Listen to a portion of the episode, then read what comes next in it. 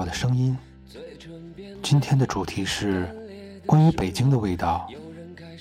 每一种食物，每一幅图画，都有它的味道。每一个男人或女人，也都有它的味道。同样，每个城市的四季轮换与兴衰胜败，也都有它难于一语概括，但却令人感同身受、深入骨髓的独一味道。此刻，窗外的寒冷像迷雾般，慢慢地包裹着、侵蚀着每个人的身体。我们坐在北京那犹如海洋般巨大深邃的身躯里，像一只珊瑚丛中的小鱼，望着时而清澈、时而浑浊的海面，偶然间会想起这个城市的味道。北京的冬天飘着白雪。这纷飞的季节让我无法拒绝。想你的冬那么，我想先请另一位主播孙悟空带来三段关于北京的气韵独特的回忆描写。关于孙悟空主播，我想说的是，他和孙悟空之间唯一的联系就是。都有一个辨识度很强的嗓子。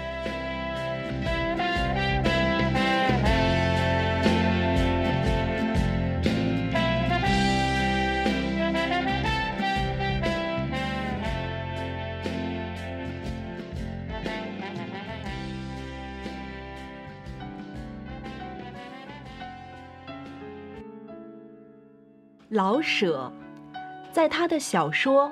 《四世同堂》中写道：“中秋前后是北平最美丽的时候，天气正好，不冷，没有冬季从蒙古吹来的黄风，也没有伏天里夹着冰雹的暴雨。天是那么高，那么蓝，那么亮。”西山北山的蓝色都加深了一些，每天傍晚还披上各色的霞披。在太平年月，街上的高摊与地摊、合果店里，都陈列出只有北平人才能一一叫出名字来的水果。各种各样的葡萄，各种各样的梨，各种各样的苹果，已经叫人够看、够闻、够吃的了。偏偏又加上那些又好看、好闻、好吃的北平特有的葫芦形的大枣，清香甜脆的小白梨，像花红那样大的白海棠。还有只供闻香的海棠木瓜，与通体有金星的香槟子，再配上为拜月用的贴着金纸条的整形西瓜，与红的、黄的鸡冠花，可就使人顾不得只去享口福，而是已经辨不清哪一种香味儿更好闻，哪一种颜色。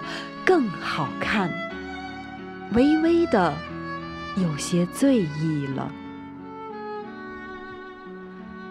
同时，良乡的肥大的栗子，裹着细沙与糖蜜，在路旁唰啦唰啦的炒着，连锅下的柴烟也是香的。大酒缸门外，雪白的葱花正炒拌着肥嫩的羊肉，一碗酒四两肉，有两三毛钱就可以混个醉饱。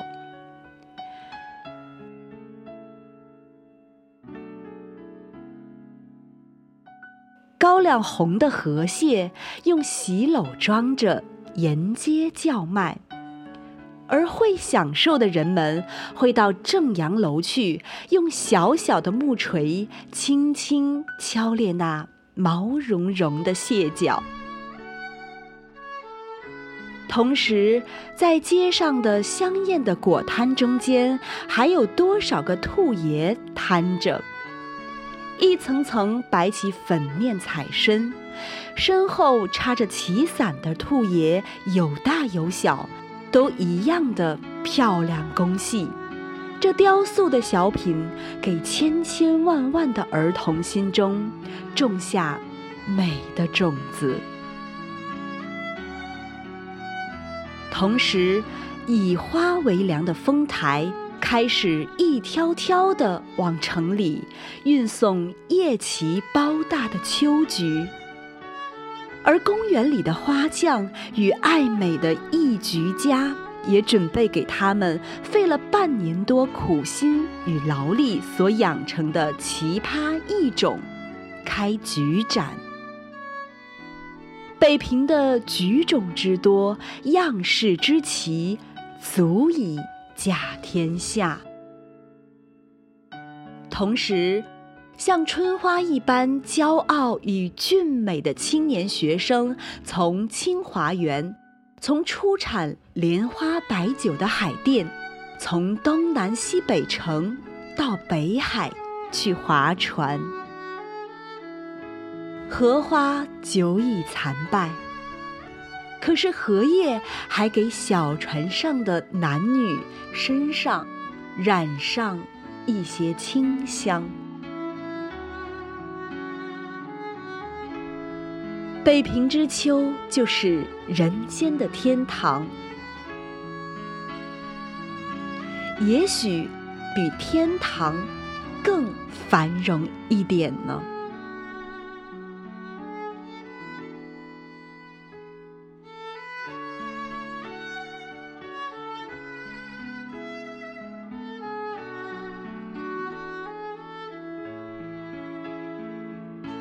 这是老舍心中的北平之秋，干净的天空，美味纯天然的瓜果，还有菊花和青年男女。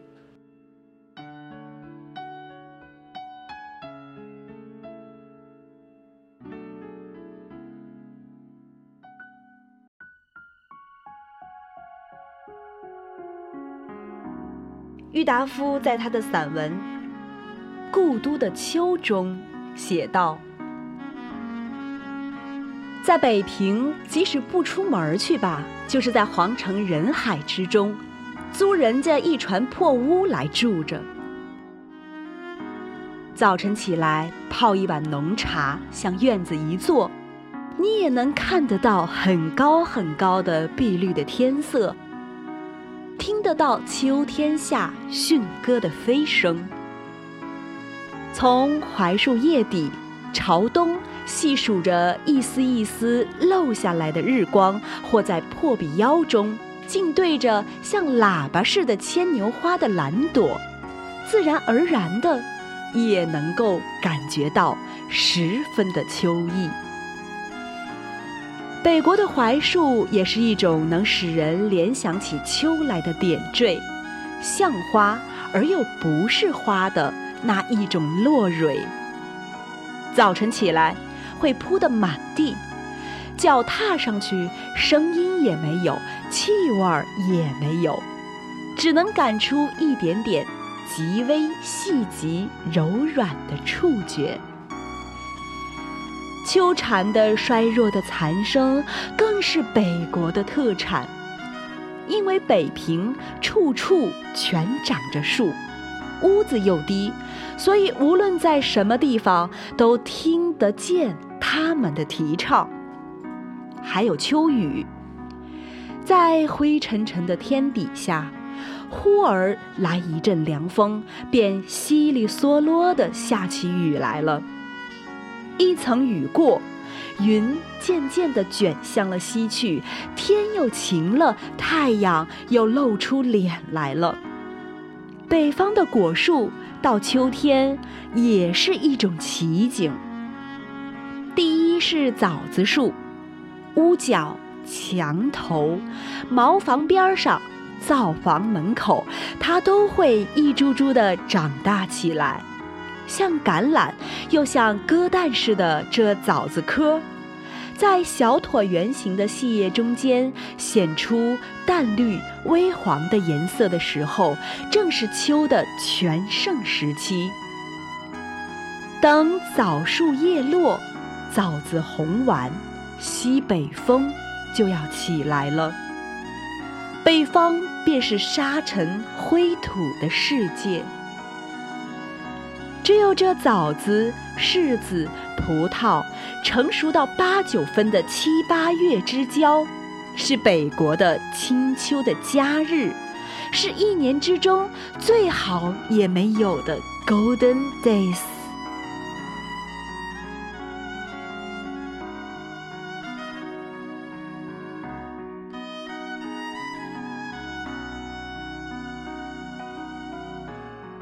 北岛。青涩记忆中的北京味儿。秋雨中，树叶飘零，有股酽茶的苦味儿。不知为什么，秋天总与忧伤相关。或许是开学的缘故，自由被没收了。是的，秋天代表了学校的刻板节奏，代表了秩序。粉笔墨飘散。中文与数字在黑板上出现又消失，在男孩子臭脚丫味儿和脏话之上，是女孩的体香丝丝缕缕，让人困惑。秋雨阵阵，树叶辗转飘零，湿漉漉的。起初带有泡得过久的酽茶的苦味儿，转而与冬储大白菜味儿。相呼应，冬储大白菜味儿。立冬前后，各副食店门前搭起临时菜站，大白菜堆积如山，从早到晚排起长队，每家至少得买上几百斤，用平板三轮、自行车、儿童车等各种工具倒腾回家。邻里间互相照应，特别是对那些行动不便的孤寡老人。大白菜先摊开晒晾，大白菜先摊开晾晒，然后码放在窗下、门边、过道里、阳台上，用草帘子或旧棉被盖住。冬天风雪肆虐。大白菜像木乃伊，干枯变质，顽强地散发出霉烂味儿，提示着它们的存在。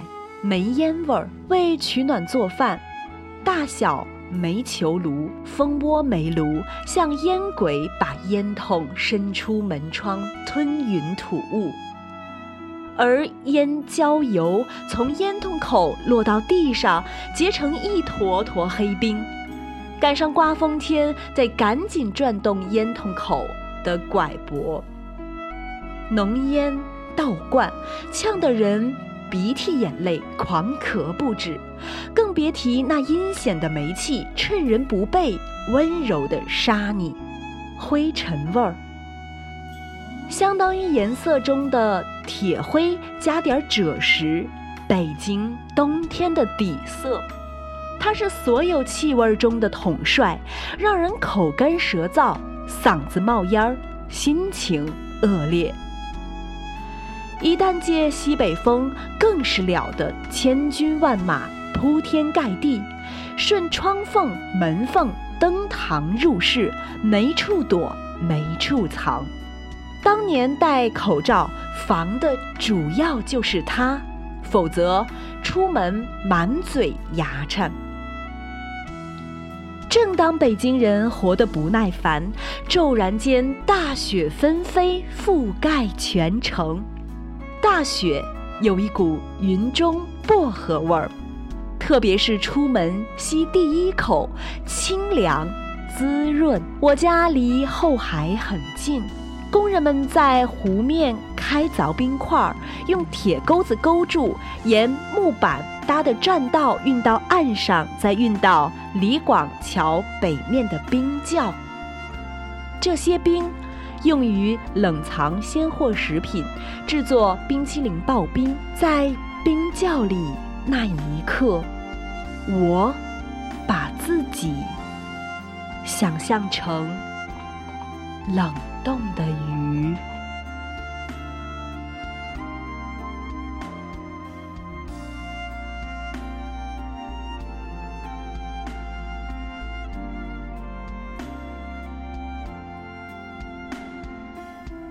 对于我来说，北岛笔下的北京味道，基本上还是比较熟悉的。但我有些伤心的发现，就在最近的十几年间，这个城市忽然的让人觉得陌生了。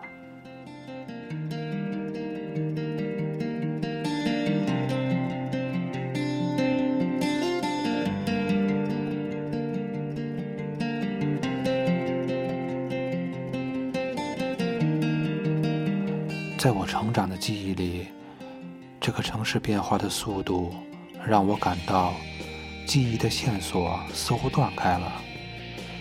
时常会有那样的感觉：小时候的北京像一个清瘦的文艺女青年，虽然有点高冷，但当你认真的靠近她的时候，你会感到那种带点小忧伤的亲切。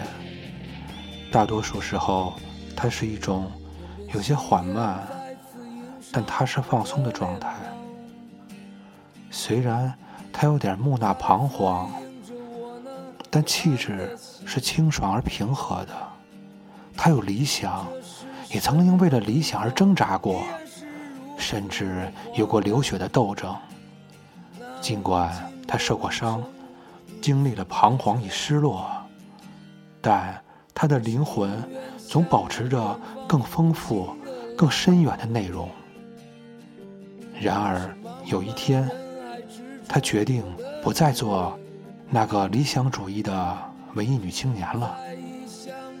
他迅速地变化着，变化成了一个最简单、最直接的现实主义者。他用最快的速度把自己变成了一个衣着华丽的大胖子。他庞大而臃肿的身体不断地流着金子做的汗水，污浊的气息从他的嘴里大口大口地喷出。